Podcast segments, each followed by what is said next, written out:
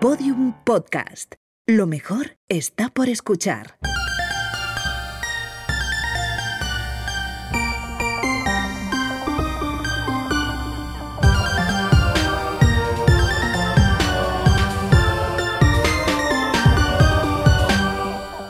Hola Ana, Hola Carmen, ¿qué tal? ¿Cómo estás? Estoy preocupada. Ya me has Mm, dicho, tienes carusilla, la verdad. ¿eh? Estoy cara de preocupada. Estoy cara. Tengo cara de preocupada, efectivamente. Tengo preocupación por Concha. Ya. A lo largo, ahora mismo no sabéis quién es Concha, o quizás sí, a lo largo del episodio se va a ir desvelando su identidad. Sí, Eh, este- nos tiene un poco preocupadas Este a las episodio dos. se inicia con una preocupación y un misterio, pero bueno, vamos a seguir con lo de siempre. Nuestras rutinas. ¿Qué has comido, Yana? Hoy he comido, pues como bien sabes, no tengo nada en casa. Porque eres consciente que ayer, como un pequeño Oliver Twist, cené eh, una tostada de pan Sí. con un chorrito de aceite. Vi la foto, da- O sea, te dio mucha pena. mu- tú, tú cenaste unas galletas. Sí, o no, sea, no, no, no estoy estaba la mejor. cosa bien. Entonces hoy, como tenía que hacer cosas por el campus, pues he comido en una en una cadena cuyo nombre no voy a, revelar, que está bastante rica. He comido un bolecito de arroz integral con un poquito de pollo, eh, tomatito, eh, cebolla, un poco de guacamole y maíz. Oye, o sea, muy pues está, está muy rico, la verdad. bien. ¿eh? Muy rico y como que no era especialmente insano. Y luego me he bebido un café en el departamento, de esos de la máquina de Dunkin' Donuts que hay en el departamento. Eso ya no te- esa marca sí la dice, la otra no. Sí. ¿De verdad? Algún- el, el jueguecito de la ruleta de las marcas de Ana. No sabe.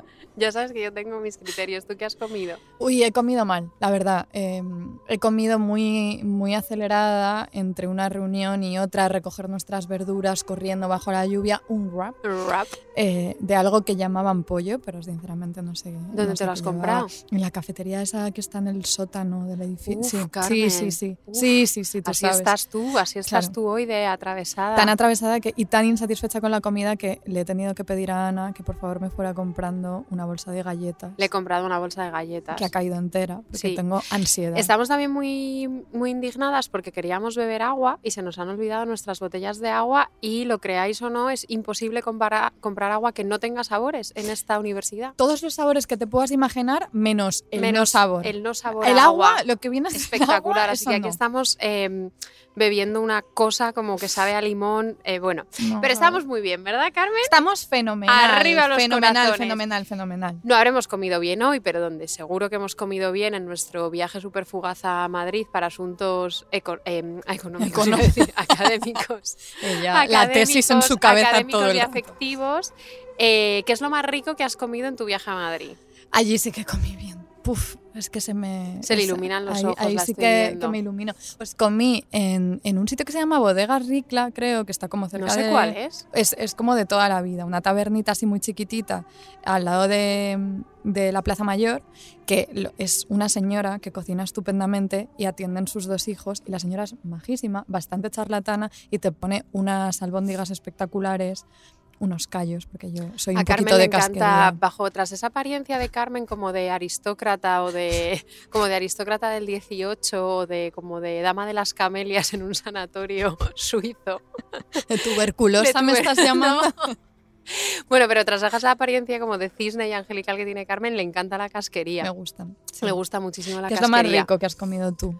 Jo, pues comí muchas cosas ricas. Es que como el congreso era en Valencia, una noche salimos a, salimos a cenar con unas amigas y ahí fuimos a un sitio que tenía todo lo que a mí me gustaba, que son estas cositas del mar casi crudas o, o en salazón. Comí Mm. ostras, como cortezas de bacalao, Mm. mojama que no te gusta. La mojama no, pero todo lo demás sí. Eh, ¿Qué más? Eh, gildas, todas esas cositas rico, como, como de encurtidos, espectacular. esos- ¿Te esos- imaginas una gilda en Providence? ¿La podemos hacer, quizá?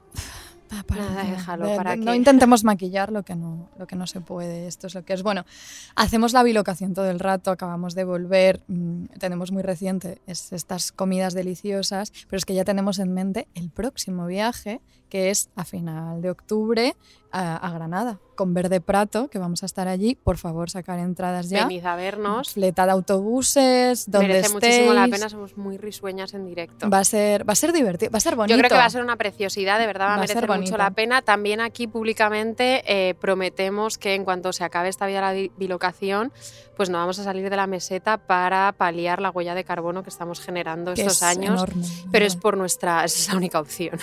Sí, estos periplos transatlánticos y el jet lag permanente, tío, es que de esto también hay que decirlo, el jet lag permanente que tenemos nos tienen consumidas eh, y no van nada bien para el cutis, que, que, se resiente bastante a pesar de toda esta skincare barroca que hacemos, no es suficiente. Pero por otro lado nos consuelan muchísimo estos viajecitos fugaces porque, como diría María Jesús de Ágreda... Nos encanta María Jesús. Un saludito a María Jesús de Ágreda. amiga. Hola, como buenas. diría nuestra buena amiga María Jesús de Ágreda, los viajes estos fugaces nos animan y dilatan el corazón y pues eso nos hace muchísima falta en la soledad de nuestra celdita de Rhode Island. Infinita falta. Estamos un poco melancólicas hoy, ah, pero es ah. que está diluviando, está diluviando. Pero bueno, antes de seguir, Carmen y queridísimas oyentes, quiero hacer una enmienda. Ha sonado como muy formal. Sí, esto. quiero hacer una enmienda porque resulta que en nuestro episodio de la cosmética barroca, el de hace dos semanas, hablábamos de una sustancia como semen de ballena, porque así la habían traducido, así estaba en el artículo que leímos, nosotras siempre guiadas fervientemente por el rigor. Pues resulta que nos han escrito varias oyentes que no era semen de ballena, que era simplemente... Eh, como grasa de ballena, por si la tenéis más a mano, un poquito de grasa de ballena para vuestras cremitas. Pero bueno, como dice Carmen, no hay skincare que levante el ánimo en la soledad de la celdita de, de Rhode Island. Segunda vez y espero que última que se pronuncia la palabra semen sí, en este no, podcast. Dios cuida, Dios cuida. Yo no. espero que esto no, no, vuelva a suceder. Pero bueno, tan... aunque daría para un episodio, ¿eh? Piénsalo. Nunca hemos hecho a ver, te, como te, un episodio de fluidos. No te conté que tengo una idea para un episodio de lágrimas. Ah, bueno, es que la de, yo. Ah, pues ah, mira, ah, luego hablamos. de lágrimas. Luego, luego hablamos. Luego hablamos. Pero bueno, volvamos a nuestras cerditas de Rhode Island, la soledad que comentábamos. Y tía, es que tan solitaria es. Esto pasó el otro día. Ana ya lo sabe, obviamente, mm. pero lo vamos a compartir con todas porque fue. Fíjate que 2022 ha sido, está siendo un año, un año montaña rusa, un año bastante duro, también maravilloso, pero con sus momentos fuertes. Pues creo que aquí alcancé mi momento más triste de 2022. Seguro, porque has tenido varios. He tenido momentos dramáticos, sin duda, pero tristes como de. Como de lástima, ¿verdad? Como de película costumbrista británica, ¿sabes? Uf, eh, sí, sí, ese nivel creo que lo alcancé el otro día, porque de pronto me vi pues tan en silencio, tan sola, que me entró como un desasosiego enorme tan tan grande que puse el robot aspiradora nuevo que me he comprado, lo puse a funcionar, estando la casa bastante limpia, la verdad, solo por, pues por tener compañía. Te atendí. Es que tu casa es muy grande, además, la casa mm. nueva de este año es bastante grande. Bueno, yo he conocido ya al robot aspiradora, se llama Jenny. Eh, la conocí el otro día y lo primero que pensé es que, claro, a ti que tenías a Jenny para limpiar, pero también porque te permitía cultivar eh, un sentimiento súper importante que siempre se tiene hacia las mascotas, que es como esta sensación de dominio, de control, de cierta dependencia hacia ti, aunque a veces Jenny, confiesa, se te revela. Sí, ella, ella se comporta realmente como, como una mascota, me hace compañía, pero me da bastantes problemas. El otro día es que estaba hablando con Ana y de pronto tuve que decirle, un momentito, te dejo... Que Jenny me la está liando. Me la está liando en el baño, es que la oigo y efectivamente se le había enrollado la, la alfombrilla del baño. Está Jenny. Classic Jenny, nuestra Jenny. Pero bueno, vamos a, vamos a, voy a empezar con las preguntas. Tú sabes Venga. que a mí me encanta ser, hacer de reportera, hacerte preguntas, eso es una cosa que me gusta bastante. Primera pregunta del episodio. Ana, Dime. ¿tú has vivido alguna vez con animales? Cuéntame. A ver, animal propio, solo tuve a Dimitri. Mm. Quien me conozca sabe perfectamente quién es Dimitri porque hablo con cierta. O sea, es como que salen mis conversaciones de Pascuas a Ramos. El bueno de Dimitri. Dimitri era un hámster ruso que me dijeron a mí, mis padres cuando me lo regalaron, que era ruso. Entonces yo, que era una niña bastante repipi, dije que pues, se tenía que llamar Dimitri y me acompañó durante años. O sea, vivió mucho, murió muy viejito y lo montaba. Mi actividad favorita era montarlo en mi coche teledirigido y pasearlo por el pasillo de mi casa. No sé si Dimitri disfrutaba de esa actividad. Seguro que sí. Seguro que sí, seguro Era que sí. ruso, estaría... Entonces, ahora soy madre adoptiva de gatos. Mm. También, eh, que dan bastante más vidilla que Dimitri, discúlpame Dimitri allí donde estés, pero tengo que decir, y tú me conoces, y cualquier persona que me conozca lo sabe, que yo en realidad trabo relaciones afectivas con casi todo. Es decir, no he tenido mascotas, pero a mí pues cualquier cosita, un objeto diminuta, un corta uñas, cualquier cosa insignificante, Un trocito puede- de papel, un trocito de pa- vomitado en la calle.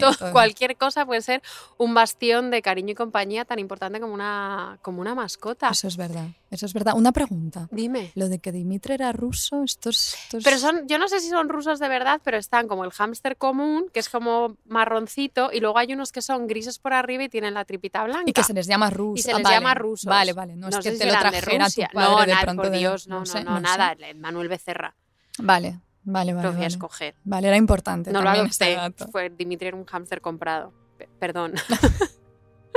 Me disculpo. ¿Y tú has tenido, has tenido animales? En, eh, en mi casa los animales siempre han estado como muy prohibidos porque mi padre era muy, tenía sus traumitas, el propios con los animales y era como muy reacio a que tuviésemos ningún tipo de mascotas, pero cedieron con las tortugas.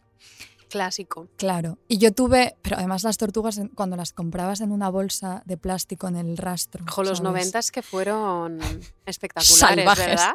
Claro, entonces mis tortugas salían de ahí. Hablo de tortugas en plural porque yo eh, ahora soy diferente. Yo, yo, yo ahora soy bastante cuidadora, considero, pero en aquel momento pues no. Y se me olvidaba un poquito que tenía tortugas. Entonces iban muriendo una detrás de otra. Las tortugas siempre se llamaban Shakira, entonces era Shakira, luego Shakira 2, Shakira 3, Shakira 4 y hasta Shakira 5, que ya eh, mi madre decidió que debía dejar de asesinar tortugas.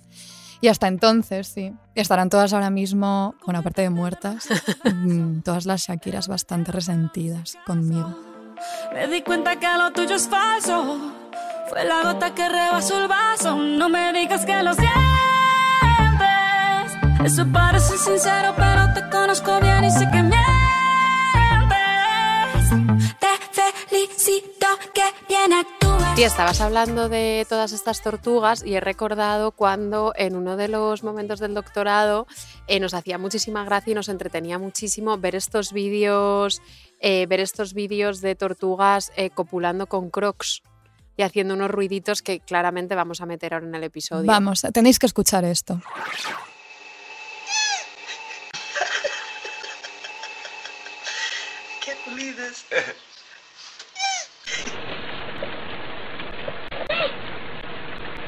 Yeah.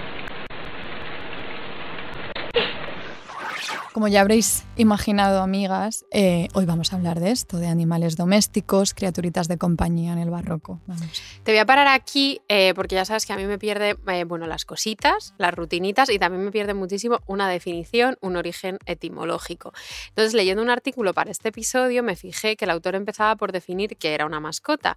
Y aunque es evidente y deducible, aquí lo voy a recordar, porque luego estas definiciones, como en apariencia tan sencillas, a veces se nos escapan. Entonces, por mascota entendemos un animal que vive en el Perdón, interior, pero es que Ana tiene las manos como de catequista, ¿verdad? juntas ahora mismo, cómo vamos a adentrarnos en el mundo de la etimología. Con las gafitas. gafitas. Bueno, mascota es un animal que vive en el interior, no se come y tiene un nombre. Muy bien. Perfecto, o sea, no Lo del nombre comer. El nombre es básico, súper importante No para te la lo identidad, comas. no te lo claro. Y en el interior, bueno, Bueno, pero sí tienen, pueden tener, tienen que tener por lo menos, yo creo, como acceso al interior. de la acceso al casa. cobijo. Sí. sí. Jo, Acceso al en- cobijo. En, la, las per- en la familia de, de Ana, de mi novia, tienen muchas perras. Mm. Y hay una perra que está traumatizada, la pobre, se llama- está un poco... No voy a decir loca porque no, No. no. no voy a decir eso, pero digamos que bastante traumatizada y con mirada un poco de ida. Y ella no la dejan entrar dentro. Oye, pu- pues ya no es mascota. Claro, ya no, ya no es mascota. Según este señor, ya Mm. no es mascota. Eh, jo, pues pobrecilla. Eh, claro, entonces yo inmediatamente pensé, vamos a buscar en el Covarrubias la palabra mascota, a ver cómo el graciosillo de. Es que Covarrubias. hice lo mismo. Claro, a ver cómo define el graciosillo de Covarrubias la palabra mascota y sin éxito. Entonces dije, voy al diccionario de autoridades, que ya es de 1739 y seguro que aparece. Y tampoco, No está. y tampoco, porque resulta que la palabra mascota viene del francés mascot. Y eh, no aparece hasta el siglo XIX, que me parece tardísimo, para designar animales u objetos que servían como fetiche, como portadores de buena suerte, o sea, como talismanes. Me emociona mucho esto, como de que hayan existido las mascotas desde siempre, pero el término que utilizamos ahora se incorpore hace dos días, como Hace quien nada. dice. Y lo de la, la acepción de talismán existe todavía. en Es- el- existe, en el existe, en la RAE ahora. sale. Claro, entonces tú tienes muchísimas mascotas todo el rato. La loquita de las mascotas. Bueno, pero por esto que comenta Ana, por eso he dicho criaturitas de compañía y animales domésticos, para no faltar al rigor diciendo mascota, aunque probablemente faltará al rigor, faltaremos las dos en algún momento del episodio y diremos mascota porque, porque nos Porque confundiremos un y nos lo vais a perdonar. Bueno, diría, Ana, no sé qué piensas, pero yo diría que ninguna de las dos somos personas especialmente visuales, como que somos más de inspirarnos para un episodio partiendo de un texto antes Sí. que de una imagen. Somos personas bastante textuales. De hecho, esta pregunta yo no sé si te la he hecho alguna vez, pero siempre se la hago a la gente, así que seguro que a ti también. Que, por ejemplo, a ti si te dicen la palabra, o sea, si te dan una palabra de un Hmm. nombre como de un sustantivo muy común, por ejemplo, mesa o Sí, silla, sí. ¿tú, ¿a ti qué imagen se te viene a la cabeza? Em, Si yo te digo silla. O sea, es, es- es que no lo sé, ahora mismo estoy bloqueada, pero es verdad que yo cuando era pequeña sí que veía, o sea, veía, veía, veía colores o Ah, mira, de un poco sinestésica veía, la tía. o sea, los días de la semana eran Qué colores, cosas fuerte así. esto, así eres de sensible. Pero ya, claro. pero eso se me ha ido, ¿eh? Eso se me, porque Mm. esto lo pienso yo mucho, que a mí eso antes me pasaba y ya no. Claro, yo es que siempre veo que las cosas escritas. O sea, si alguien me dice piensa en una mesa, veo ¿Ves la palabra escrita? la palabra pues escrita. mega textual. Soy no, súper no, yo textual. no, yo no. Yo no la veo escrita. Yo creo que veo más bien la imagen del, del objeto. Como una mesa dibujada Sí. sencillo. Sí, creo que sí. Vale, Creo. sigamos. No lo sé, pero bueno, Wittgenstein. Perdón. Continuemos. Nosotras, diría, no somos personas particularmente visuales, pero esta vez, y esto es, esta es la cosa significativa de este episodio, donde todo empieza, la idea sí que no surge esta vez pues, de ninguna lectura, sino de habernos topado con algunos cuadros pobladitos de animales que nos enamoraron bastante. Puede que me equivoque, pero creo que el primero, el primero de estos cuadros en robarnos el corazón fue el retrato que hizo Alonso Sánchez Coello de Nuestro retratista oficial. eso es, pues hizo un, aparte de a nosotras, que nos hizo unos cuantos retratos, hizo el retrato de Juana de Austria, la guapa Juana de Austria, que es un retrato de decir que yo hace meses utilicé para ligar. Qué sinvergüenza. Eh, Porque a nosotras, amigas, esto lo tenéis que saber, el barroco Lo saben seguro, más nos de ha, una. más de una lo sabe, nos ha dado para el podcast, pero ante todo nos ha dado para ligar siempre. A ti las monjas te han dado La muchísimo verdad, de las sí. monjas les debo mucho, la verdad. ¿Y tú qué estudias, monjas? ¿Y Claro, tú? bueno, es que eso es una cosa que, que, que da para mucho, la verdad, es muy, muy socorrida. Pero bueno, pues este cuadro en concreto de Juana de Austria, que aparece ella vestida de negro, guapísima, siempre decimos con mirada de arruinarte la vida completamente, además aparece con su perrito, así como vos, en el regazo. Así como vos. Re- remarquemos, porque lo, has lo estabas diciendo, me encanta que hayas resaltado, el perrito de Juana de Austria se llamaba Así como vos, que ¿Qué me nombre? fascina el nombre, porque siempre pensé, bueno, sí, siempre. Toda la vida. Toda la desde, Desde Dimitri, así como vos, ella tenía todo esto. desde hoy. que supe, porque yo tengo un imán de Así como vos, que se ha perdido en alguna de las múltiples mudanzas, pero desde que supe que el perrito de Juana de Austria se llamaba Así como vos, siempre he pensado que me parece como un, como un alarde brutal de arrogancia o incluso, ojo, una postura animalista súper avanzada de Juana de Austria, que ya sabemos que era la mejor, como que, como que cada vez que llamaba al perrito te recordaba que estaba a tu mismo nivel o incluso bastante por encima, por encima que tú. Estoy pensando que yo, claro, he visto mucho el cuadro en. Ah, ya sé dónde lo vi. Yo lo vi en la exposición esa maravillosa que hubo en el Palacio Real. Sí. El, ¿Cómo se llama? La otra corte. Que era Ahí lo sobre las- tenían. Ahí lo tenían, ahí lo vi yo, pero ¿dónde está normalmente? Claro, pero lo tenían ahí temporalmente, pero este cuadro, bueno, en aquel entonces el cuadro colgaba y me parece que ahí sigue, de hecho, en la puerta por la que entraban al coro las monjas del convento de las Descalzas Reales en Madrid. ¿Por qué? Porque así tenían a la princesa de Portugal siempre en sus oraciones y no sé, me hace muchísima gracia pensar que también pasaban bajo así como vos. La idea de que Juana de Austria tenía esta perspectiva como tan animalista me gusta, pero luego te contaré que el nombre en realidad no se lo puso ella. Chan, chan, chan, chan, chan.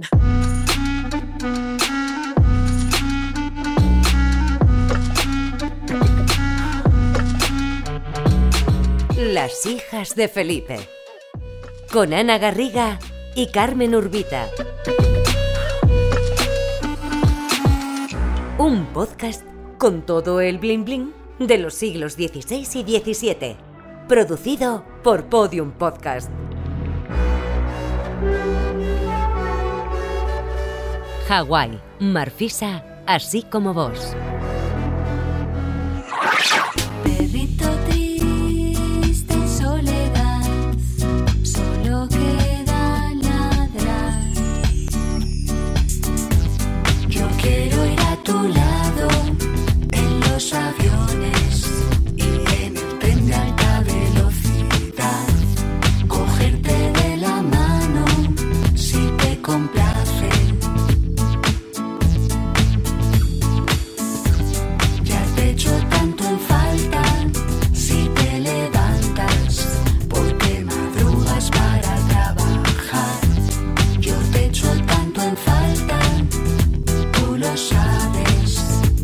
Siempre me hizo bastante gracia la, la voz canina de esta canción de single que se llama Tu perrito libre pensador. Que es, aparte que es, una canción que se te mete Yo desde, desde ayer, desde que estábamos con el guion, eh, no paro de tararearla. Es- no vais a parar de tararearla Soy vosotras tu también. perrito libre pensado.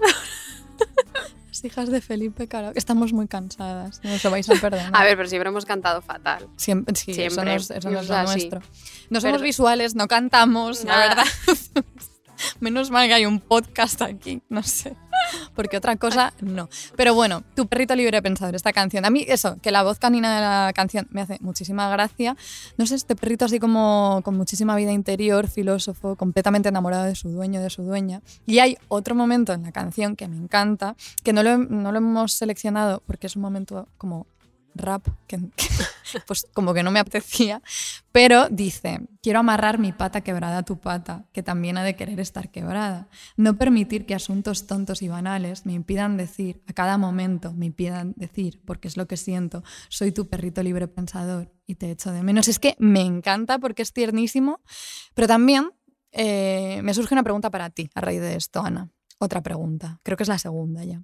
¿Tú crees que igual que la vocecilla de esta canción nos sirve hoy, pues eso, para proyectar fantasías de amor servicial, devoto, desesperado.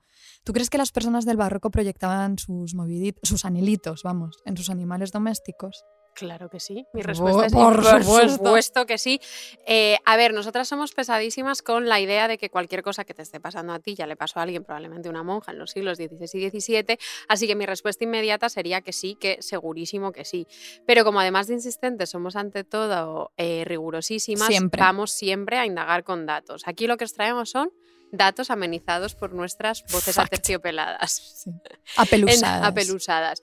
Eh, mi sensación, después de unas cuantas averiguaciones, intuyo que la tuya también, Carmen, es que los animales tenían una función simbólica que servían como espejo de vicios y virtudes humanos dentro de un marco como superfabulístico de moralización, de moralización del mundo animal. Entonces, claro, los animales eran un poco como los signos de- del horóscopo de entonces Vale. más o menos, pero también servían, como casi todo, como marca de ostentación en ese clima de... em, Dilo, dilo. ¿Cómo traduces tú conspicuous consumption? Pu- eh, eh, consumo a la Georgina. Consumo a la supongo- Georgina, vale.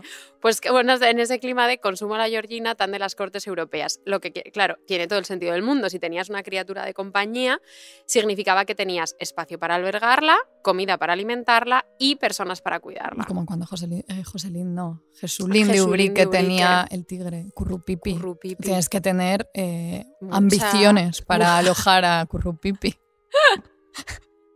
Wow, Carmen. No, no, la broma no era intencionada realmente. Pero bueno, lo- una pregunta eh, aquí que es obligada, que es ya la tercera del episodio.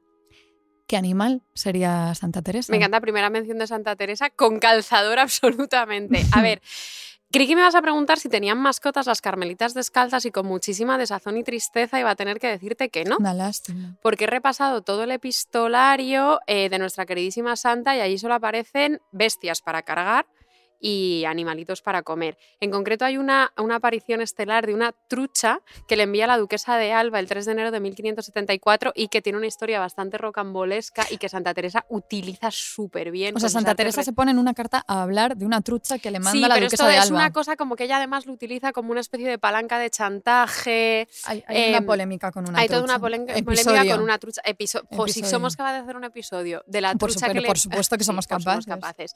Y Pero- vosotras de escucharlo, que es lo más fuerte. Es lo más increíble.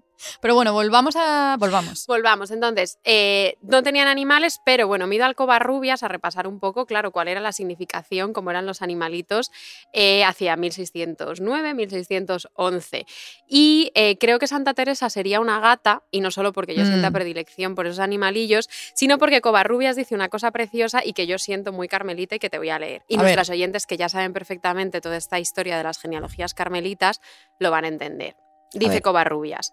Cuando hay muchas luces encendidas en la casa y todas casi juntas, preguntamos si está parida la gata, porque de noche relucen mucho los ojos de los gatos, y estando la gata con sus gatillos, parece que están ardiendo los ojos de todos como candelillas. Pues que me muero de ternura con esto. Ana. Voy a, voy a empezar a decir esto de si está Candelillas parida. hay que decirlo. Y lo ¿Está parida está la parida gata? la gata. Está parida la gata. En mi casa nunca está parida la gata, solo está Jenny, la aspiradora. Es muy triste. Pero bueno, he de decir que esto de los ojos como candelillas, que me encanta, también pasa con las cabras, tía. Pasa con las cabras cuando te las encuentras en el campo. Es que las cabras tienen como pupilas muy raras, ¿verdad? Mm, Ojos muy separados eh, y, y- y de noche pasa esto, que, que ves como de pronto un grupo de cabras y ves muchísimos puntitos de luz, es bastante, da bastante miedo, es bastante menos tierno que terrorífico en este caso. Claro, o sea, y de hecho vamos a seguir hablando un ratito de simbolismos de animales. Las cabras siempre habían estado Claro. asociadas al, al demonio y a Lucifer y demás. Pero vamos a seguir con nuestro queridísimo Covarrubias, iberoamericana, siempre gracias por ese maravilloso diccionario. Por ejemplo, para Covarrubias la golondrina es símbolo del huésped molesto. Espectacular. El hipopótamo es símbolo de irreverencia e injusticia. Están loquísimos los hipopótamos. Sí, Sí. ¿te consta? Pues Me consta que son los más asesinos de todas partes. O sea, mucho más que De los todas tiburones. de todas partes. De todas partes. Pero sabes que en medio de todo esto no es el hipopótamo, no es la golondrina, no es la cabra, no es una gata, pero he encontrado un animal que te pega muchísimo. ¿A mí? A ti te pega muchísimo. La semana pasada fue la descripción de la belleza ideal del arcipreste de Ita Y hoy que me toca. y hoy es un animal de covarrubias. Nunca se sa- cada episodio una, una, una sorpresa. aventura nueva. Cuéntame, ¿qué es? El camello. Te sorprende, ¿verdad? Me insulta. No, tía, no. No, a ver, eh, explícame. a ver, Es que no me lo vi venir. Venga. Dice Covarrubias, aten- atenta tú y atentas las oyentes que ya vais conociendo a Carmen poco a poco. Tienen como párpados, párpados súper caídos los No, camellos, te, ¿sabes? no, Así hombre, como- por favor. Dice Covarrubias que el camello, y cito, sufre mucho la sed, caminando 10 y 12 días sin beber, pero cuando haya el agua saca el vientre de mal año y bebe por lo pasado y por lo por venir. O sea, es un animal muy de tolerar muchos malestares y acumular muchos sacrificios, pero de pronto cuando decide resarcirse, se resarce periódicamente y por todo lo alto. Vale, ya lo he entendido perfectamente y me he sentido muy representada en el camello. Sí, sí, sí que soy esto de. Sí. O sea, beber por lo pasado y por lo por venir, por supuesto. ¿Y tú qué animal serías? ¿Tú qué animal dirías que soy? Al- algún. Algo parec- Algo como, como un osito panda. Eso es que me quieres Es bastante. que te quiero eso es que muchísimo. me quieres obvio. mucho. Un osito panda podría ser, yo siempre me he visto un poco como un, como un gorililla, porque soy como una persona que como que, que quiero pensar que aparento, aparento como cierta como dignidad, pero luego tengo como muy poca urbanidad, soy como, soy como No. coqueta, pero a la vez como impulsiva. Yo como... te veo muy urbana. ¿eh? No, no, no, de, Mm. mm, no tanto. A que ¿eh? la vemos muy urbana. Sí, pero no ta- luego de puertas para adentro no soy tan urbana. Bueno, yo en la intimidad ya no sé qué animal eres. ya ahí no, no me meto. ¿Verdad?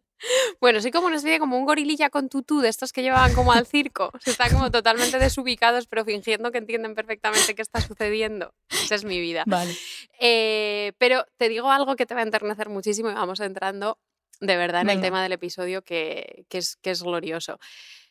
El elefante. Me encantan Te voy los a leer que dice Me Covarrubias. encantan los elefantes. ¿Te gustan muchísimo, los elefantes? Esto es una cosa que yo sé. Pues eh, bueno, tú sabes que es que, que ahora van a, van a venir elefantes estelares. Para Covarrubias, el elefante, contra todo pronóstico, simboliza lo religioso. Es que esto es rarísimo.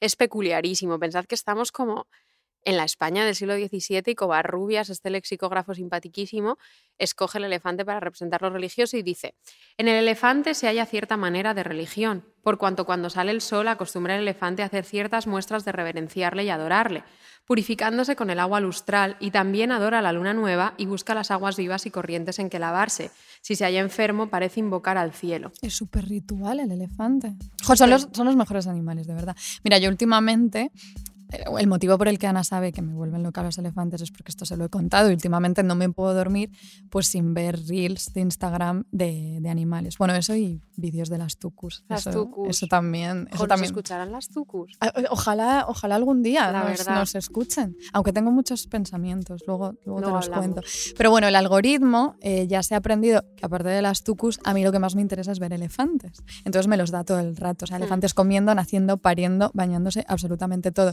Y este fenómeno eh, súper adictivo pues, de los vídeos, de- en mi caso de elefantes, pero de gatitos, de perritos, de, le- de lo que sea, es súper del siglo XXI, pero yo como que me resisto a creer que no existiera algo ligeramente parecido en nuestros siglos más favoritos de la historia, ¿sabes? Como que estoy empeñada en que algo tenía que Yo haber. creo que no vas nada desencaminada y tú lo sabes, porque tú lo sabes.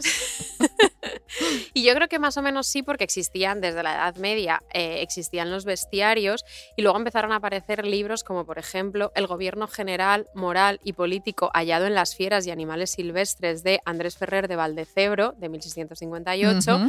o La historia general de las cosas de la Nueva España de Bernardino de Sagún, que ofrecían taxonomías para categorizar y describir todo tipo de fauna y que estos sí que merecen como episodio propio porque son, eh, a mí me parecen divertidísimas.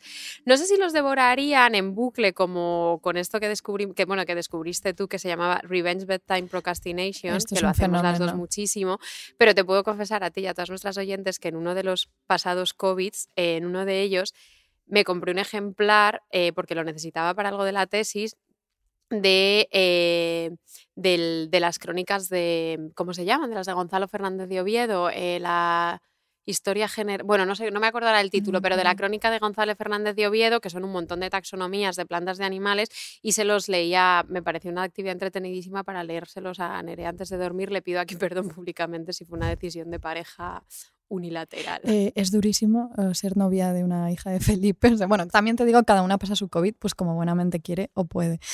Pero cuidado, porque el otro día, el otro día eh, leí que toda esta cantidad ingente pues, de vídeos de animales que están ahí en internet, pues que le interesa muchísimo a empresas como Instagram y demás, les viene fenomenal, porque es imposible salir de ese bucle, cuantas más horas pases ahí, pues mejor. Pues leí que todo- todos estos vídeos pueden tener también una función tan científica como la del acercamiento descriptivista de los bestiarios barrocos que comentabas tú ahora. Porque leí, a ver si, a ver si lo he entendido bien, porque la cosa era un poco rara y la verdad no lo leí en profundidad. Esto te va a sorprender, pero fue una cosa rápida ahí por Mm. Twitter que leí. Pero lo que me pareció entender es que no sé qué instituto científico de la India, que probablemente ni siquiera exista y sea toda Pues una sí, noticia Carmen, falsa, No seas no lo sé, descreída. pero leí que han conseguido sacar un estudio que está basado, o sea, las conclusiones aparentemente súper novedosas que sacaron acerca de, atenta, las reacciones de los elefantes al fenómeno de la muerte, o sea, cómo se sienten los elefantes y cómo viven la muerte de otros elefantes. Ay, Sí, pues esto pasa. Pues que habían sacado conclusiones súper novedosas gracias a, a- a todo el material que habían observado en muchísimos, muchísimos vídeos de Instagram. Como que eran vídeos de- reales de gente que, claro, ahora todo el mundo tiene un teléfono, se va por ahí a hacer un safari, yo qué sé, todo no sé. mundo... Muchísima gente, Ana, haciendo safaris o estando por ahí grabando elefantes. Total, que ahora hay muchísimo más material y esta gente lo utilizó para sacar sus conclusiones. Tengo, que decir que, tengo que decir que esto ya me lo habías contado y no lo estaba yo terminando de entender ni en qué consistía el descubrimiento ni nada, pero ahora que lo has explicado así, como, con, como pensando en, un- en una audiencia más amplia, que, que va más allá de mí, creo que he terminado de entender. Pero bueno, sigamos con los elefantes porque yo sé y tú sabes Sí, sí, que vamos sí. a llegar a un felicísimo puerto. A mí es que este, este momento, la verdad, os lo digo, me hace Se muchísima iluminado ilusión. la cara. Porque es que llevo muchísimo tiempo queriendo, queriendo hablar de, de esta gran personalidad de la que vamos a hablar ahora, de este caso, que me apetece eso. Desde hace un montón vamos a seguir hablando de elefantes, pero no de cualquier elefante, no un elefante así como plebeyo de internet, sino de un elefante que fue toda una celebrity barroca y que se llamaba Hawái.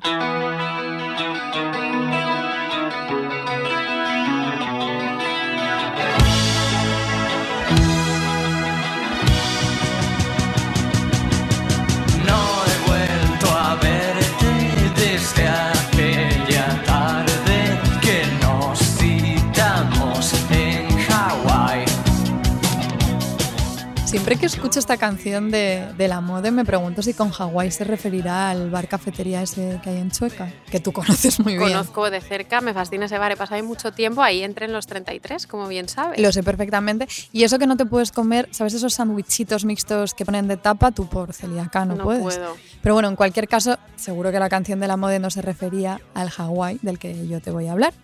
Fue un elefante que menciona nuestro padre Felipe II en una carta que nos escribe a nosotras desde Lisboa el 30 de julio de 1582. Cifra para ti, fecha para ti. Dice, 30 de julio de 1582. Y voy a intentar calcular cuántos años habían pasado ¿desde cuándo? desde el 2022 al ¿Qué 1582. necesidad? También te digo.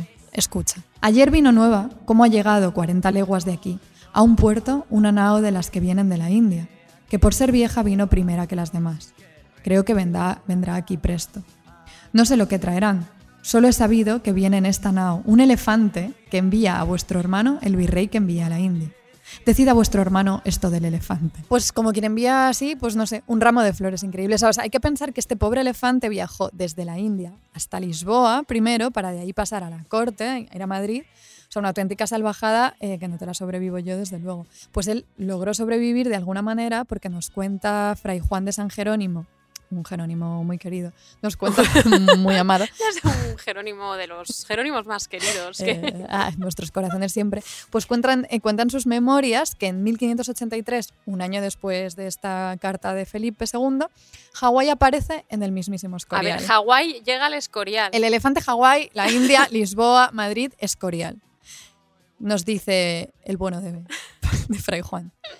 En nueve días del mes de octubre de 1583 años, por mandado de su majestad, trujeron de Madrid un elefante para que lo viesen los padres de esta casa. Entró en el jardín a las dos horas después del mediodía. Venía un negro caballero en el pescuezo que lo guiaba. Hizo delante de su majestad todas sus habilidades de hacer reverencia y echarse en el suelo y tomar frutas con la trompa. Y luego le metieron en los claustros de la casa y entró en la celda de nuestro padre. Y de allí le llevaron al colegio por los claustros, muy doméstico. Y otro día, después, le tornaron a traer y subió por la escalera principal a los claustros altos de 30 pies y entró en la celda del padre vicario e hizo allí lo que el negro le mandaba. Es que, No. te juro, o sea, por favor, imagínate a los Jerónimos contemplando a Hawái hacer, hacer cucamonas. Me encanta como la- la- a- es alguien, mm, Fray Juan, muy de cifras como tú. Eh, el 9 de octubre a las 2 de la tarde, Claro, es que es como hay que 30 ser. pies tenía la puerta, eso es como súper importante. Como, pues no sé, contándote algo, como si no te estuviera contando que hay un puñetero elefante paseándose arriba y abajo del escorial, que el señor ubíquese. Espectacular, o sea, me imagino a todos esos Jerónimos eh, flipando. No sé, no sé qué pensarían los jerónimos. La verdad, yo me los imagino, pues eso, con los bracitos cruzados detrás de la espalda y completamente resignados a que entre rezo y rezo vinieran a molestarlos pues con cualquier circo. Entretenidillos estaban, eso desde luego, porque atenta, en 1575, esto ya no lo cuenta el bueno de Fray Juan, lo cuenta otro jerónimo también queridísimo nuestro, José de Sigüenza. José de Sigüenza, que Ah. hacía mucho que no pasaba por aquí. Hoy lo tenía que traer. Sigüencita. Pues él cuenta en que en 1575 se llevaron al Escorial, o sea, llevaron las quijadas, dice, de un monstruo de naturaleza. Al parecer era una ballena que apareció muerta en la albufera de Valencia. Y te puedo contar, Ana, por favor, cómo la describe Sigüenza, porque es que tiene que describírtelo todo y darte medidas exactas también de todo, pero además con unas comparaciones bastante Por inesperadas. favor, o sea, ¿te imaginas que digo que no? Dale. puede ser. Te estás muriendo de ganas. Me, me muero de ganas. Tenía 150 palmos de largo, la corpulencia o grosez o ancho por el medio, como una torre, que sería en contorno 100 palmos. La cabeza tan grande que podían estar siete hombres en el cóncavo de los sesos. Por la boca entraba un hombre sobre un caballo. Las quijadas, que están aquí a nuestros ojos colgadas, cada una tenía 16 pies de largo a 20 dientes por banda, algunos de a media vara, los más menudos de palmo, los ojos como dos rodelas y dos alas como de galera cada una, los miembros de la generación, por lo que le llamaron pez mular, de desmesurada grandeza. Dicen que más allá del estrecho de Gibraltar le tiraron desde una nave con un cañón fuerte y le quebraron un ala.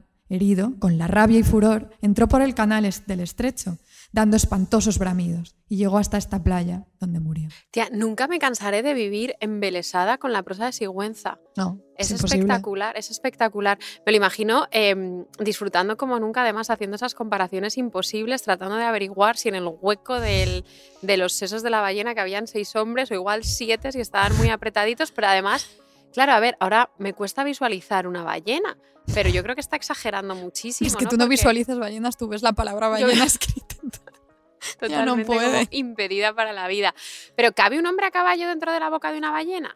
Hombre, sí, ¿no? Yo un creo que hombre a caballo. es más, diría tres. Por favor, si tenemos alguna oyente bióloga marina o muy experta en ballenas Que o seguro muy que fan de las ballenas, que seguro que sí, eh, que nos ayude y nos, lo que nos interesa saber es de si Sigüenza tenía buen ojo o no. Sigüenza tenía muy Yo buen creo que sí. Yo, yo he visto ballenas de cerca y yo juraría que más de un hombre a caballo cabe, por lo menos más de uno. Madre del cielo. Mínimo Pero- dos. y él, claro, porque Sigüenza está describiendo desde la inmediatez porque dice las quijadas que están aquí a nuestros ojos colgadas. Claro, es que no satisfechos con arrastrar medio esqueleto de ballena desde la albufera valenciana hasta el Escorial, es que, como- claro, es que esto es increíble. No contentos con eso, lo colgaron de unas argollas de hierro en el zaguán que daba entrada a las cocinas del Escorial, pues ¿por qué no? O sea, te Es que- encuentras un esqueleto de ballena en la albufera, vamos a mandarlo al agujero negro que era el Escorial. Es que la O sea, mujer era como ahí todo. todo el vertedero de Sao Hawái, Paulo. una ballena. O sea, absolutamente. Era un delirio constante el puto Escorial.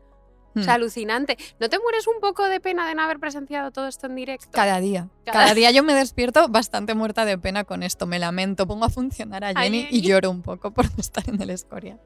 Pero no abandonemos los elefantes, que nos hemos desviado un poco con Sigüenza, la ballena y demás. Por- obviamente merecía la pena. Volvamos a Hawái. Pero volvemos a Hawái. Hay que decir que Hawái no era el único. O sea, como que a lo largo del siglo XVI no solo llegó él, que trajeron, trajeron no, llevaron, qué, lástima la mente bilocada, llevaron a Europa.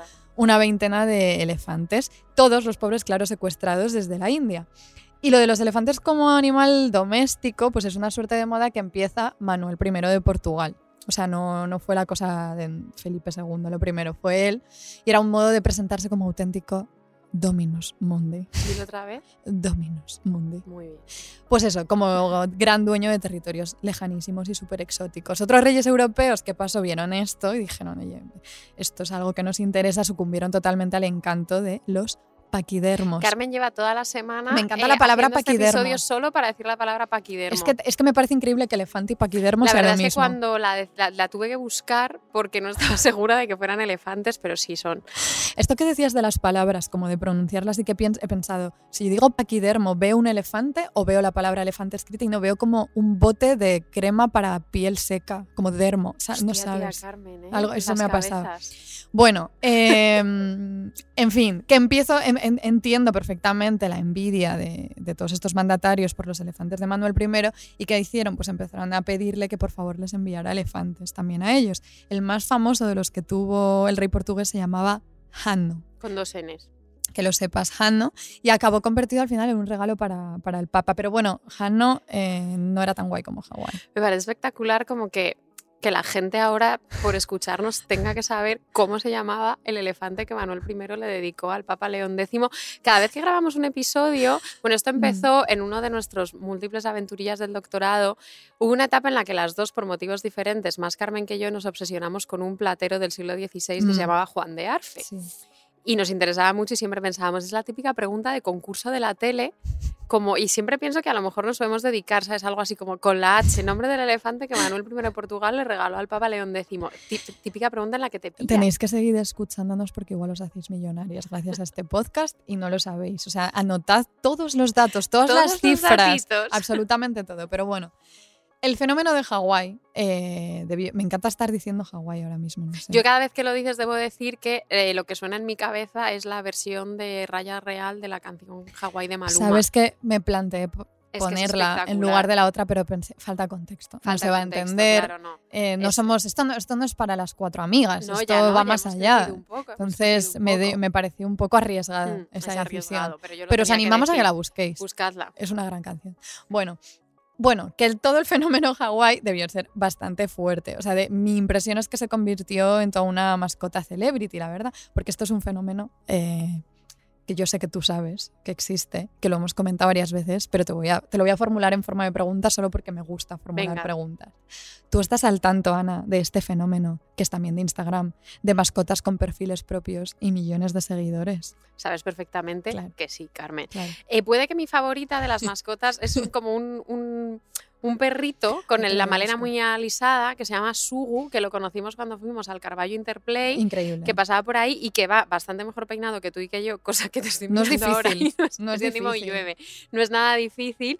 Y que pasó su cumpleaños, Sugu pasó su cumpleaños en París. Mira, es que lo tengo y aquí. a ver, tienes El perfil, Sugu. por favor, buscadlos. Sugu de Pini 23. eh, 23 con cifras. Tiene 8.488 seguidores y pone aficiones viajar, jugar, playa y dormir. Pues no es tonto ni nada. Pues Sugu. no, no, no, no es nada tonto. Sugu, recuerdo que cuando lo conocimos en, en la calle en Carballo, claro, nos enamoramos pues de ese pelo tan, tan lisito, tan cookie, el tan, tan peripuesto. Vimos que había estado de viaje en París. Tiene aquí una foto, es que la estoy viendo, en, delante del Moulin Rouge, pero es que tenía una foto aquí también, sí, en Montmartre, Con un pequeño retrato. en brazos del pintor que le había hecho un pequeño retrato en Montmartre. O sea, la vida es, de es Sugo. increíble. Yo- yo- o sea, imagínate ser Sugo, en fin. Em, bueno, pues exacto. Ya estamos todas en el fenómeno eh, Instagramers perrunos. Vale. Pues yo creo que lo de Hawái debía ser algo parecido, porque si no, no encuentro otra explicación a que Covarrubias, del que tú estabas hablando, Ana, dedique páginas y páginas a la entrada de elefantes, o sea, es como de la trucha o de incluso del perro, pues no sé, hace una página, una columna, como mucho dos, pero de la palabra elefante hay páginas y páginas, no tiene sentido, es como una fascinación extrañísima Hombre, por el elefante. fascinantes, ¿eh? No, no, yo soy la primera que entiende perfectamente la fascinación, pero se me, se me hace llamativo, sobre todo cuando vi que dentro de toda esta descripción, pues eso, del elefante como eh, sim- sim- que el animal que simboliza lo religioso, eh, elefante con todas sus partes, donde se encuentra además, le dedica un ratito a Hawái. Es que Hawái está en. Covarrubias, chicas. Claro, y dice de él que era tan doméstico, que esto también lo dice Fray Juan, hemos leído, dice, era tan doméstico que metía la mano o trompa en las faltriqueras de los que le entraban a ver y les sacaba los dineros o fruta que aposta traían en ellas, o sea, era un tunante Hawái. Es que me hace mucha gracia imaginarme. O sea, tú imagínate, imaginaos todas como a Hawái por los pasillos del Escorial metiendo la trompa en, como en las faltriqueras de las túnicas de los Jerónimos y sacándoles los dinerillos que llevaban. O sea, Es me que parece, subiendo y bajando escaleras me del parece una Escorial. imagen espectacular. Sí. Eh, el otro día, sumida en un bucle de reels de animalitos, no, est- no estamos bien, eh, aprendí que los elefantes bebés se chupan la trompa como los bebés humanos se chupan el, el dedo para, para dormir. ¿Tú te chupabas el dedo? No, no, no, no, no, no, nunca. Yo tampoco. No, porque no, o sea, no sé si en algún momento lo hice, pero mi madre no quería que yo tuviera una dentadura excelsa. Y no- ¿Chupete tampoco te dejaba? Chupete nunca, creo que nunca usé directamente, Ah. o desde muy pequeña jamás usé chupete. Como Espino, ¿eh? No te dio chupete, ella tenía una hija, sabía cómo te tenía que educar. Mira qué bien lo hizo. Sí, sí, aquí Muy estoy. bien.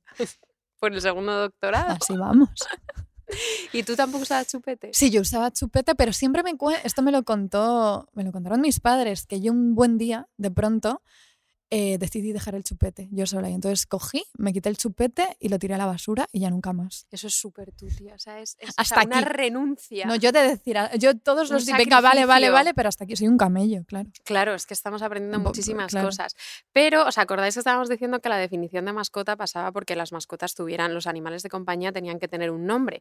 Pues me hace mucha gracia porque Luis Vélez de Guevara, que es un escritor del 17, del que hablamos poco, pero que tiene textos que a mí me gustan mucho. Le eh, el Diablo Cojuelo, justo. El verdad, Diablo Cojuelo, gusta La mucho. De la Vera, tiene textos bastante jugosos.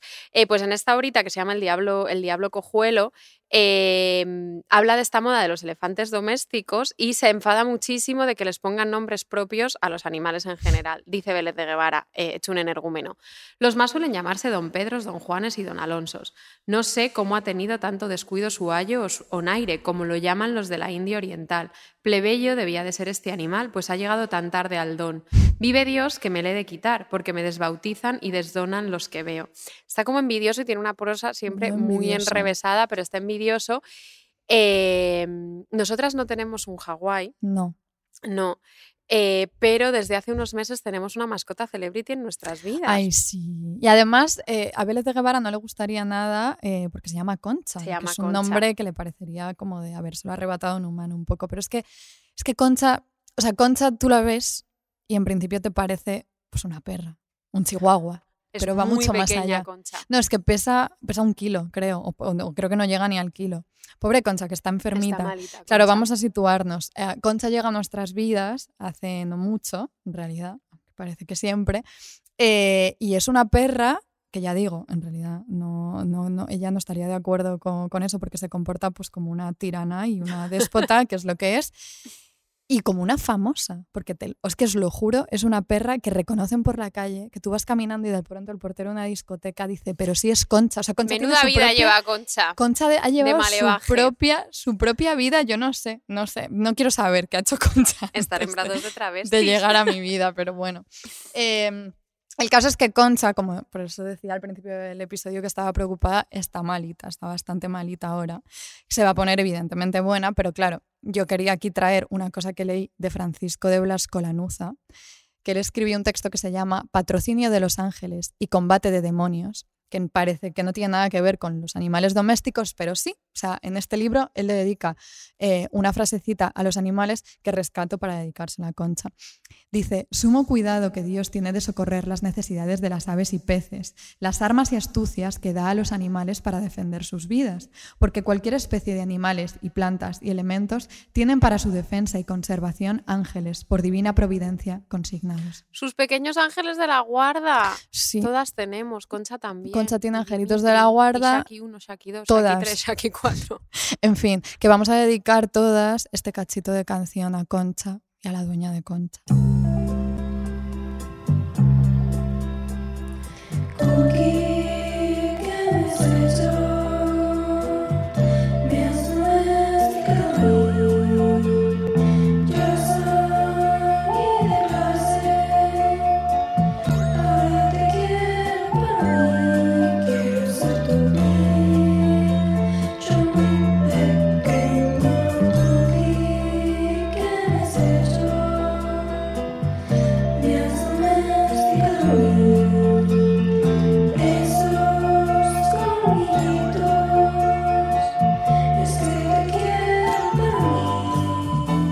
Jo, me ha dejado súper blandita esto. Queremos muchísimo a Concha. Sí, la queremos muchísimo. A mí también me ha dejado esto blandita, pero vamos a sortear este momento porque hemos dicho que no queremos un episodio lacrimógeno. Y vamos a dejar a las mascotas celebrities atrás para hablar ahora de celebrities con mascotas, que no es lo mismo. No lo es en absoluto. ¿Sabes, Ana? Siguiente pregunta. ¿Por qué tú y yo tuvimos unas infancias así tan carentes de mascotas, con la excepción de Dimitri y todas mis Shakiras? En mi caso, porque mi madre Pino y mi padre Carlos, e intuyo que en tu caso nuestro gestor Mm. Eduardo, muchísimas gracias por todo, y eh, tu madre Conchi se negaban a tener animalillos rondando por la casa. Eso es, se negaban. Pero también, no solo por eso, también porque, al contrario que Isabel, Clara Eugenia y Catalina Micaela, nosotras nunca tuvimos una tía así tan dadivosa como Catalina de Austria, reina de Portugal. Que sospecho que además de dadivosa, era una enamorada de los animalillos. Eso es. O sea, no es solo que adorara a los animales, es que ella como que consiguió adquirir un papel fundamental en el tráfico de mascotas Era exóticas. Una traficante. Pues cuidado que es que lo era. era. Ella traficaba con mascotas para ella y para toda su familia de los Austrias que estaba desperdigada pues, por España, Europa Central, Flandes, en fin. Pero es que traficaba con mascotas y también con esclavos. Cuidado porque del tráfico de personas también participó bastante. Claro, era- a ver, todas estas personas de las que nosotras hablamos tan risueñamente eran unas zorras esclavistas. entonces que- Básicamente. Sí, Eh, no, no, no olvidamos esto, ¿eh? aunque parece que hablamos con mucha ligereza siempre, es algo que mantenemos en la Podemos cabeza. titular el episodio Zorras, Zorras esclavistas. esclavistas. No hay que olvidar esto, que a veces el acompañamiento de una mascota supermona tiene el efecto súper engañoso como de, de palidecer cualquier rasgo tortuoso de la persona que se rodea de estas criaturitas. El otro día aprendí, atención, datos, cifras, que la mujer de Carlos VIII de Francia, Ana de Bretaña, tenía 24 perros, incluyendo 9 galgos, Imposible que se acordara el nombre. 20 de todos. 24 perros, incluyendo 9 galgos, cada uno de esos perros con un sirviente personal. Todos llevaban collares de terciopelo negro con el escudo de armas bordado. También aprendí que el terciopelo se había convertido como en el tejido, esto no te lo que se había convertido como en el tejido más cotizado Mm. porque pasaba un poco lo mismo con el cristal, que eran como algo caro y elegante, pero que no que no No era el tan ostentoso como, el oro. claro, con como una ostentación. Hmm. Pues esta eh, llevaba todos los perros así, un poco como Diamond Baby, el perro de Paris Hilton, que por cierto se acaba de perder. ¿Habrá aparecido ya? Voy a Mira a ver si ha buscar. aparecido ya, porque antes de Pero ayer cuenta, estaba cuenta, ¿es que perdido. La recompensa era de un millón de dólares y Diamond Baby lleva unos collares de que no serán como los de Ana de Bretaña, pero unos collares con diamantes que, em, bueno, valen más que tú, Que yo que desde tú y yo luego. juntas. Eso, eso desde luego, espera. Vale, que habla, bueno, bueno, Paris Hilton revela que ha hablado con siete, Siete mediums, de lo vi, mascotas. Lo vi, lo vi, esto Madre mía. Espectacular. Es que, es que hay alguien en Los Ángeles que se dedica a ser medium de mascotas, Claro. evidentemente.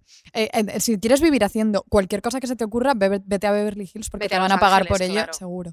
Bueno, no te vayas a Los Ángeles, quédate No, en España no. donde Quédate estés. en No, te en fin, Quédate en. España, se, abra- se abraza el micrófono. no seas descerebrada. En fin, em, Sí, hay que tener mucho cuidado con, con- con esta, como con, con esta tendencia a enternecernos en cuanto vemos que cualquier tirana, cualquier zorra esclavista tiene una mascota o se, le, se, se enternece ella misma con una mascota, porque esto pasó cuando murió la reina Isabel de Inglaterra hace poco. De pronto empezaron a circular unos, como un vídeo en el que está ella eh, no sé en qué acto y de pronto se entusiasma porque aparecen dos perros y es como, bueno, pues sí, le gustaban los pero era perros, pero era zorra esclavista. Bueno, aquí debo añadir que como buena persona de familia canaria, yo también tuve, tengo mis anécdotas con el tráfico de animales, como, como Catalina Micaela, Isabel Clara Eugenia, porque mi abuelo Antonio, eh, que era el padre de mi padre, tenía un loro aterrador que le habían traído de contrabando, metido en un tubo de estos rígidos para llevar papeles y que vivió con mis abuelos y, mi- y mi padre y mis tíos durante 40 años. Era malísimo, se llamaba Lori, o sea, no se quebraron la cabeza. Por favor. Y siempre se hacía el miserable. Y siempre, claro, imagino que imitando a mi abuela, que era la única que lo cuidaba, y él era, él estaba súper apegado a mi abuela y era un celoso empedernido y te atacaba si te acercabas a mi abuela. Yo que soy una niña, era una niña súper miedosa, eh, lo pasaba muy mal. Y solo recuerdo a Lori paseándose por el pasillo diciendo, pobrecito Lori, nadie da de comer a Lori, nadie quiere a Lori. Espectacular, Es como, terrorífico. como el loro berrichu. Horroros, horroroso. O sea, es que tenéis que buscar en, en- en YouTube al loro Berrichu, de verdad, eh, un loro un poquito esquizofrénico. Pero bueno, de verdad que estoy alucinando, Ana, porque no me puedo creer. O sea, siete años de amistad, 27 o 28 episodios de un podcast en común para que por fin me cuentes esto. Es que me guardo, mantengo la llama de la amistad ¿Ah, siempre sí? encendida. No, no, no, de verdad estoy muy sorprendida. O sea, me sé todo lo que desayunas cada día, pero me tenías a ciegas sobre la existencia de Estaba Lori. esperando este momento de vincular a Lori con Hawái. No, hay que revisar prioridades inmediatamente. Lori, la verdad, se ganó la carta blanca de por vida para quejarse de todo lo que quisiera después de ese viaje que tuvo que pasar el pobre metido como en un tubo, has dicho. Eso, en- bueno, tengo que verificar la historia con mi padre, pero yo juraría que esa es como la, la narrativa familiar, que Ya. Lori llegó metido en un tubo. Y así estaba loco y quejándose luego Claro, todo pues el pobre día. Lori, tú No, verás. me- es, que me, es que me lo imagino eso como, como berrichu, de verdad. Buscarlo en YouTube me da mucha angustia, bueno, y en general el loro como animal, porque, no sé, o sea, me parecen como eso, esquizofrénicos, seres como rumiantes todo el rato y con lo mismo. Me parecería una pesadilla vivir en la cabeza de un loro. a mí No así en la de un elefante religioso. No. Una vez, esto sí que te lo he contado, yo creo. Estuve en, estuve en un intercambio en Francia eh, y me tocó una familia que vivía con tres loros, pero los Esto me lo loros has contado. que los tenían libres por la casa, pero completamente libres, el, el- el suelo de la casa lleno de papel de periódico para que cagaran por ahí, no disfruté. No, normal que no, claro que no disfrutaste. Pero ¿sabes a quién sí le volvían locos los loros? A ver, déjame adivinar. ¿No será a la única y especialísima Catalina de Austria? Ay, eso es. Yo quería acabar hablando de eh, Catalina de Austria ahora mismo porque probablemente los tenía a ellos no así libres cagándose por ahí, sino alojados en sus jaulitas de oro perfectas y esmaltadas y, pre- y preciosas. Desde pequeñita ella tuvo loros y luego ya de mayor hizo acopio ya de todo tipo de animales, perritos falderos, monetes, periquitos. Unos animales que yo no sabía que existían, pero eran extrañísimos, que se llamaban gatos de Algalia o cibetes. Cibetes, creo. Preparando el Cibetes. episodio me encontré, no sé qué pasaba con ellos, seguro que alguna oyente maravillosa lo sabe, porque yo preparando el episodio me he encontrado con mogollón de trabajo sobre estos gatos de Algalia, así que quizás hagamos un episodio sobre gatos de Algalia. No puede, lo ser, puede ser de la pestaña de Hawái también. puede que acabemos haciendo algún episodio.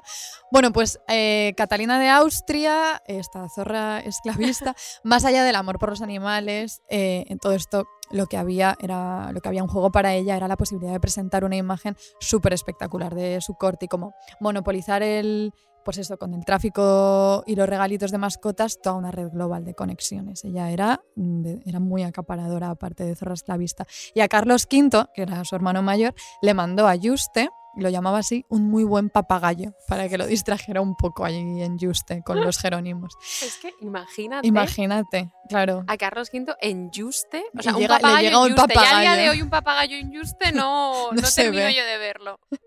Pues a él le mandó eso, luego a su sobrina, la bellísima Juana de Austria que ya hemos mencionado, le regaló cuatro perritos falderos, entre ellos, así, Así como, como vos, vos. claro, que es el del retrato que mencionábamos al principio.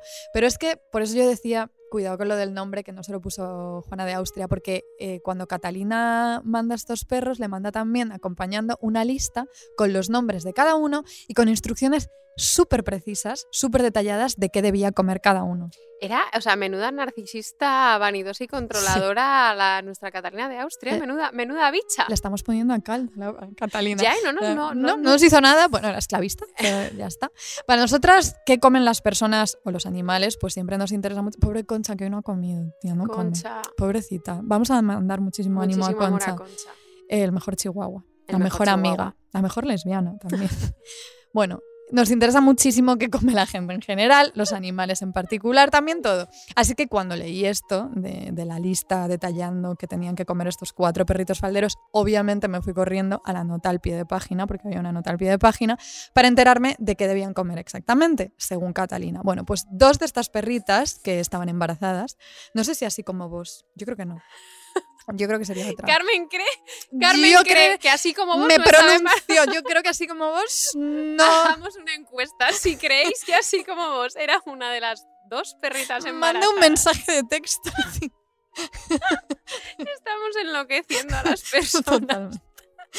Eh, bueno, luego, claro, luego pasa lo que pasa. Luego la gente nos dice en un montaje. Es que esto no lo hemos dicho. Una, alguien nos ha hecho un montaje con, con trajes de monja. Cla- A ver, la Se ha gente- puesto tenemos- nuestras tenemos caras. las mejores oyentes, os lo debemos todos, os queremos muchísimo. Sí. Eh, Me encanta que este delirio compartido en el que estábamos Carmen y yo en soledad, ahora seamos toda una comunidad. Es una disease, enfermedad contagiosa. Bueno, ¿qué comían las dos Pues es. embarazadas de Catalina de Austria? Atentas. ¿Qué comían? Comían. Podríamos hacer un A. Mm, pizza con. no, perdón. Comían castañas asadas.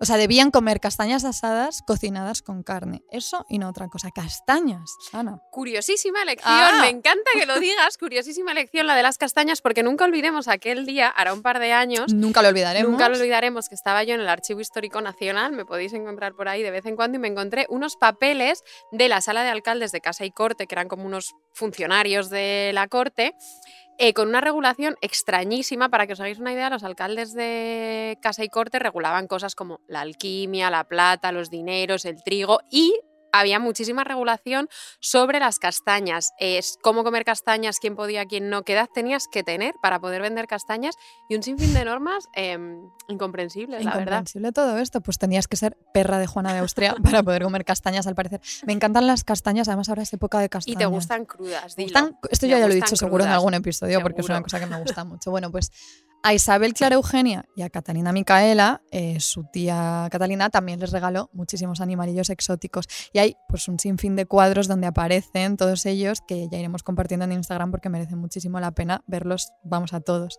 Y desde pequeñas ellas tuvieron eso, muchas mascotas de todo tipo, jilgueros, tordos, chovas, que yo no sabía ¿Qué lo que son? eran. No sé qué son. Es cre- creo que es otro tipo de pajarito, creo. Pero les ponían eh, cascabeles y escuditos con las iniciales suyas. Son monísimos, una cucada. Un poquito, un poquito muñecos reborn esto, porque también tenían monas, las infantas, y a estas monillas les hacían sus camas, sus trajes confeccionados al estilo turco, cosas así. ¿Y sabes cómo se llamaba la perrita predilecta de Isabel Clara Eugenia? Carmen, me temo que no, la verdad, o sea, no, no me lo sé. Pues yo os lo cuento.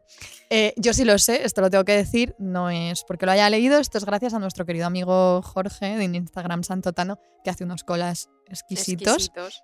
Y que es la tercera hija de Felipe, la verdad. Nos ha compartido muchísima información y datos curiosos. Bueno, pues se llamaba Marfisa. Marfisa se llamaba eh, la rival de la Dorotea en la Dorotea de Lope de Vega de 1632. Ni una Marfisa premoderna fuera de nuestro radar. Episodios sobre las marfisas también, si hace falta. Bueno, pues Marfisa, como la de la Dorotea, en realidad era una perra bastante mimada eh, y un poquito terrorista. se También la Marfisa de la también. Dorotea. porque provocaba bastantes desperfectos en el mobiliario allá por donde iba.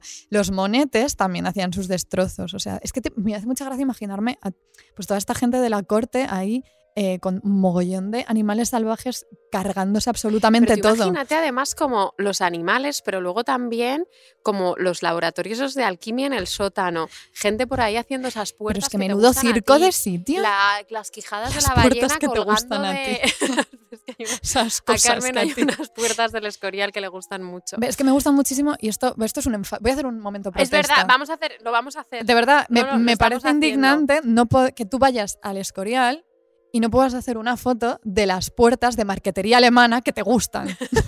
Y encima, y luego ni siquiera te puedes comprar. No. Porque que hagan, que hagan ellos la foto y luego te, la vendan. Es que no puedes. No hay acceso a esas Es- puertas. en fin, estoy eh, cabreadísima con eso. Podría hacer otro episodio hablando sobre, sobre el enfado que me provoca no poder hacer foto a las puertas de marketing alemana del esas que Escorial. te gustan. Eso- eso es. Las mariconadas esas caras que vas al Escorial. Bueno, pues en el Escorial, mira, en el Escorial también hizo destrozos un animalillo de la corte, ¿sabes qué? Una mona, Perdón, sí. Una mona de Isabel Clara Eugenia, no sabemos cómo se llamaba, se comió el fuelle de un órgano del Escorial. O sea, eran unos trastos adorables. España es un país. o sea, es como. Nada, nada tenía O sea, sentido. la gente en el 12 de octubre, en plan, Bueno, en plan, el día de la hispanidad, uh, el imperio, sabes y lo- una mona comiéndose el fuelle del órgano del escorial. A que de sea, eso no se disfrazan, de eso no.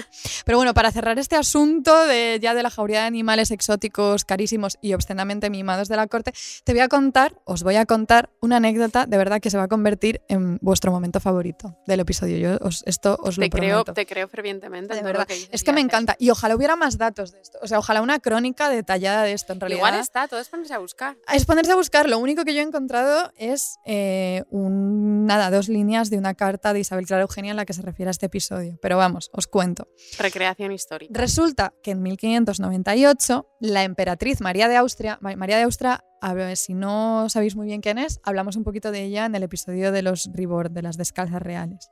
Pues ella vivía en nuestro querido convento de las descalzas reales y de pronto se pone ella curiosona, probablemente un poquito celosa, y decide que como sea necesita ver a todos los perritos de Isabel Clara Eugenia. Tiene que verlos, tiene que tocarlos, tiene que ver qué están haciendo y cómo son y cómo van vestidos. Así que, para satisfacerla, eh, todo un séquito de damas de la corte se presentó en las descalzas llevando cada una, como en procesión, un perrito en brazos. Espectacular. Esas damas de la corte también, las que eran como segundonas, Esas. imagínate esas vidas que ahora te toca llevar al perrito faldero de. Clara Eugenia para que la otra demente lo vea. O sea, Vete, vete a las descalzas en fila, en fila con, con las perritas, con Marfisa encima y así como vos y, y, to- y todo, sí, sí, sí, así y todo y todos los adornos encima y toda la vestimenta. Pero bueno, o sea, la a ver, lo de Hawái eh, en el Escorial, la verdad, es espectacular, lo hemos dicho, pero a mí esta procesión de damas y perritos, mm, la verdad no creo que dejara a las clarisas de las descalzas menos arrebatadas también.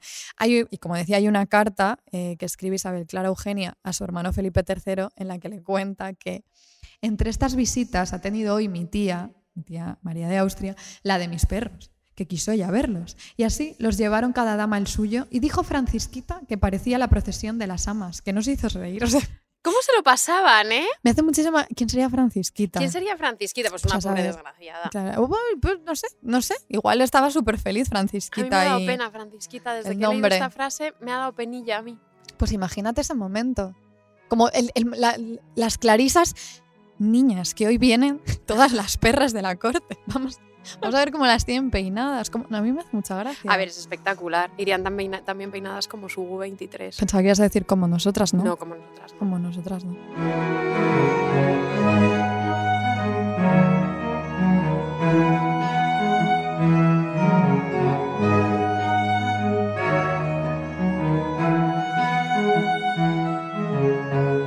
Ojo, la verdad es que yo desconfiaba un poquito de la pasión enloquecida por las mascotas, pero desde que soy madre adoptiva de gatillos entiendo muchísimo mejor los afectos por todas estas criaturillas domésticas y me siento más cerca de Isabel, de Isabel Clara Eugenia. Y me acuerdo, voy a meter una recomendación con calzador porque me apetece, espero que me lo permitas. Te lo permito, por supuesto. Este es tu podcast, a Ana. hacer- da- da- siéntate en tu casa. Voy a ser un poco anacrónica de nuevo. Eh, y me acuerdo con mucha frecuencia, y me he venido acordando todo el episodio según hablabas, del que creo, Carmen, que es nuestro gato o incluso animal más favorito de la historia de la literatura. Wow. ¿Sabes de quién te estoy hablando?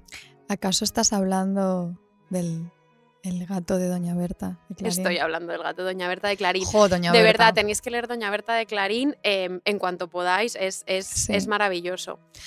Puede que sea el libro que más nos ha hecho llorar en el doctorado y eso, que lloramos muchísimo aquí prácticamente cada día. prácticamente a diario. Es verdad, o sea, estoy pensando que, claro, si a nosotras, eh, uno, no ha habido gatos en todo el episodio. No ha habido no ha ni un gato. gatos más allá que las candelillas, candelillas. de Santa Teresa, pero no ha habido gatos y en todos estos cuadros no los estamos Es viendo. verdad. Y es verdad que si a nosotras el gatillo de Doña Berta nos causa una angustia que nos morimos, no vamos a hacer más spoilers, pero por favor, leeros el librito. Lo cierto es que en nuestros siglos más favoritos de la historia, los gatos pues no fueron unas criaturas que despertaran especial simpatía y fueron más bien causa de terrores, mofas y matanzas. Wow.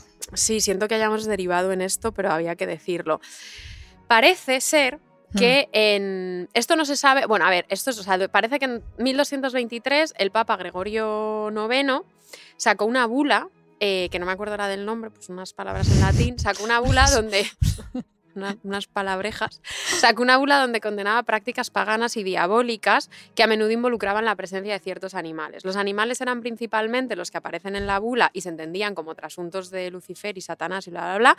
Eran ranas, patos, pero los que peor parte se llevaron fueron los gatos porque... Espera, pero ranas y patos. Las ranas, patos, gatos. Las ¿eh? ranas entiendo que siempre han Sí. sido como una cosa diabólica. Las ranas patos no lo sé por qué. ¿Qué a los patos? Los patos no sé. Si me dices las gallinas, que son Sí. rarísimas, No, pues los patos. me acuerdo de la canción de Chico y Chica de gallinas con el pelo largo. Puede- Maravillosa.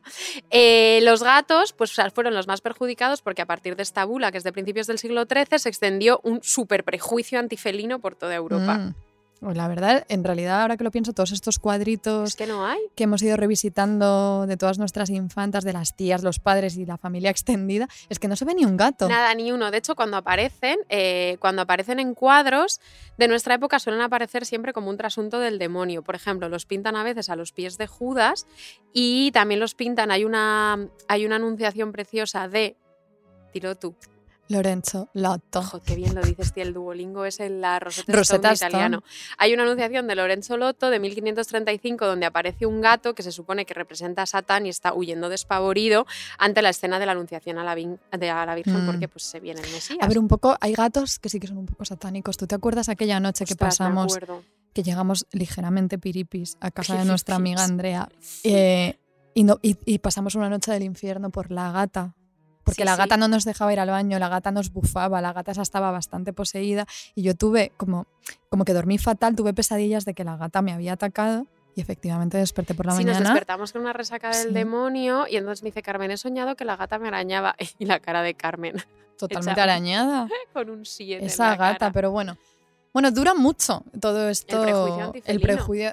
A ver, he contado esta anécdota, pero adoro los gatos, ¿eh? Solo Sí, que esa sí. gata en concreto un poquito diabólica sí es. Pero bueno, he visto que en un bestiario de 1607, eh, que es bastante fantasioso, la verdad, porque Pues bonito. mezcla como animales reales, monstruitos súper alocados. Pues ahí hay un cura inglés en este bestiario, que se llamaba Edward Topsell, aseguraba que los gatos eran animales sucios, bestias impuras que viven de devorar alimañas. Es muchísimo odio. Dura muchísimo. De hecho, leí el otro día también que una teoría es que la, como que la recuperación de los gatos, o sea, cuando vuelven a, cuando dejan de estar en desgracia, en parte tiene que ver porque a Leonardo le gustaban mucho, y de hecho Leonardo tiene muchos bocetos de gatillos y Mm. empieza como a integrar a los gatos en escenas religiosas, en cuadros religiosos, y según eso puede ser como una de las vías por las que en teoría los gatos se, Hmm. se van como rehabilitando. Poquito bueno, ¿sabes? Esto yo no te lo he contado nunca, creo. ¿El qué? Pero es como una historia eh, para mi que explica mucho por qué mi padre no quería animales en casa. Porque su padre, cuando él era pequeño, estaba muy obsesionado con los gatos y, y la casa estaba llena de gatos. Pero llena, llena de gatos, pero de nivel de mm, abrir los cajones para que las gatas parieran ahí, como. Como, como problemático ya. O sea, como. Y entonces eh, mi padre y sus hermanos acabaron bastante traumatizados con. porque recordaban a los gatos, no sé, robándoles la comida. Entonces, para ellos, los gatos son animales completamente demoníacos. sí. Pues le puedes decir a tu padre, bueno, nos estará escuchando. Hola, te, te contamos, Eduardo, que esto que te, que esta experiencia eh, enlaza con, eh, la- con lo que vamos a contar ahora. Vamos a ser un poco anacrónicas otra vez, pero merece muchísimo la pena. Si no lo habéis leído ya, porque quizás, quién sabe, pues la perfecta casa de Fray Luis os Ya es muy hora, ¿eh? ocupadas, Camino de Perfección, las novelitas de María de Zayas, nos dejan tiempo, pero id corriendo a comprar, que es un libro bastante Sí. famoso. No sé quién lo edita, en el Fondo de Cultura Económica, creo que lo editan, sí, porque son así negros, que está editado en traducción al español por el Fondo de Cultura Económica, que se llama La gran matanza de gatos y otros episodios de la en la historia de la cultura francesa. Es cómo es esta gente, ¿verdad? De la historia cultural francesa que te hacen libros de historia de que son lecturas de playa. ¿Cómo son los franceses? ¿Cómo son entretenidísimos, Ah. eh? Entretenidísimos. Pues entre las perlitas de archivo que rescata el autor de este libro, que se llama Robert Dunston, incluye una especie de de estas cosas que también te gustan a ti mucho, como las puertas de Escorial, de Escorial Sí. que son las relaciones autobiográficas de Me artesanos gusta mucho que te eso. gustan mucho, yo lo sé, y que se ponen muy de moda desde como es de mediados del 17 y sobre todo en el 18.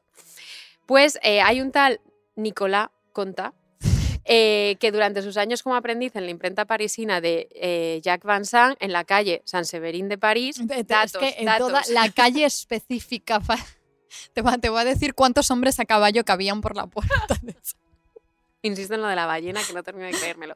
Bueno, aquí, o sea, los personajes. Estamos en París a principios del siglo XVIII, en una imprenta, y tenemos a, eh, a un impresor jefe, dueño de la imprenta, a Burguesadillo y sus trabajadores. Aquí os vamos a hacer spoiler, aunque de verdad merece muchísima muchísimo la pena leer el relato de primera de primera mano. La historia la escribe el Nicolás, el trabajador, pero como una, narra- como una especie de ficcioncilla en Hmm. tercera persona. Entonces, Le da para mucho. dentro cuenta cuentos. claro, vamos a, vamos a contar. Desgranemos la historia. Vamos a la historia. Nicolas Contant y Le trabajaban en la imprenta de Jacques Vincent y de su mujer. Y en esos eh, primeros años, pues como ha dicho Ana, del siglo XVIII.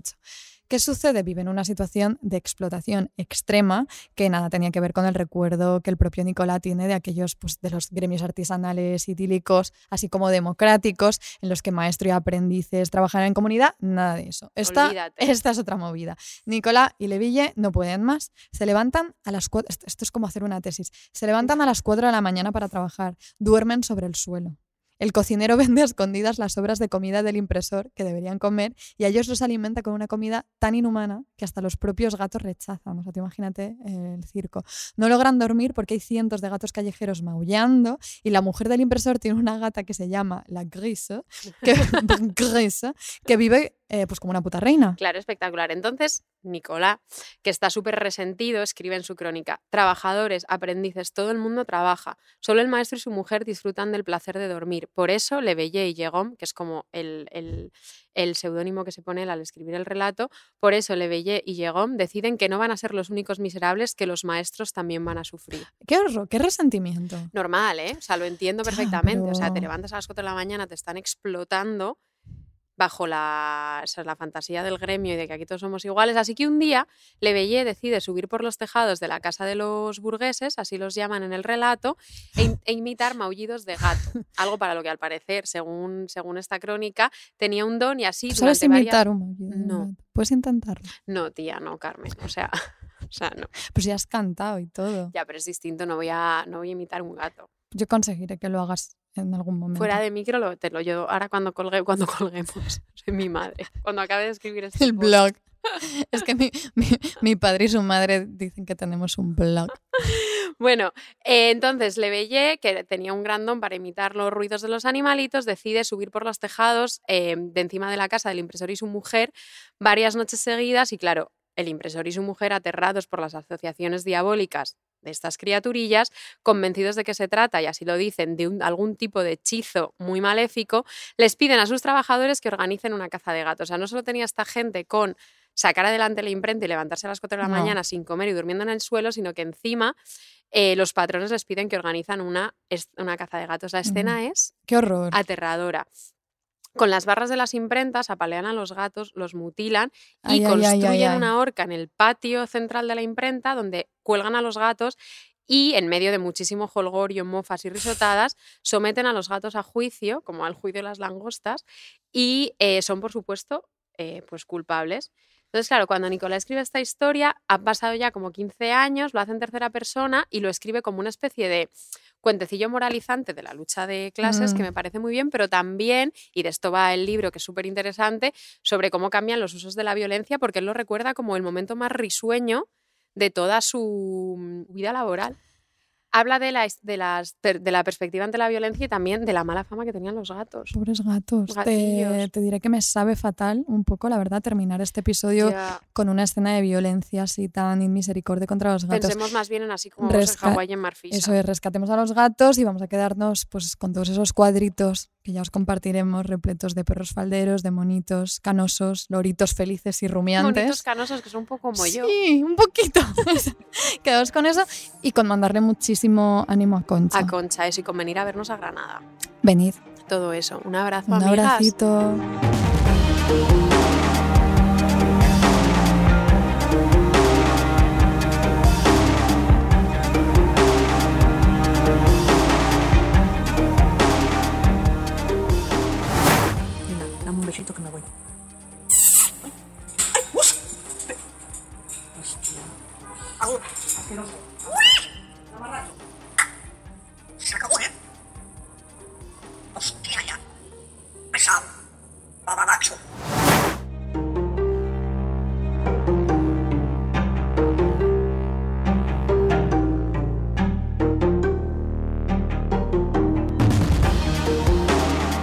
Las hijas de Felipe es un podcast de Podium, escrito y narrado por Ana Garriga y Carmen Urbita. Edición Ana Rivera. Diseño sonoro Elizabeth Búa. Jefe del proyecto Jesús Blanquiño. Producción ejecutiva Lourdes Moreno Cazalla.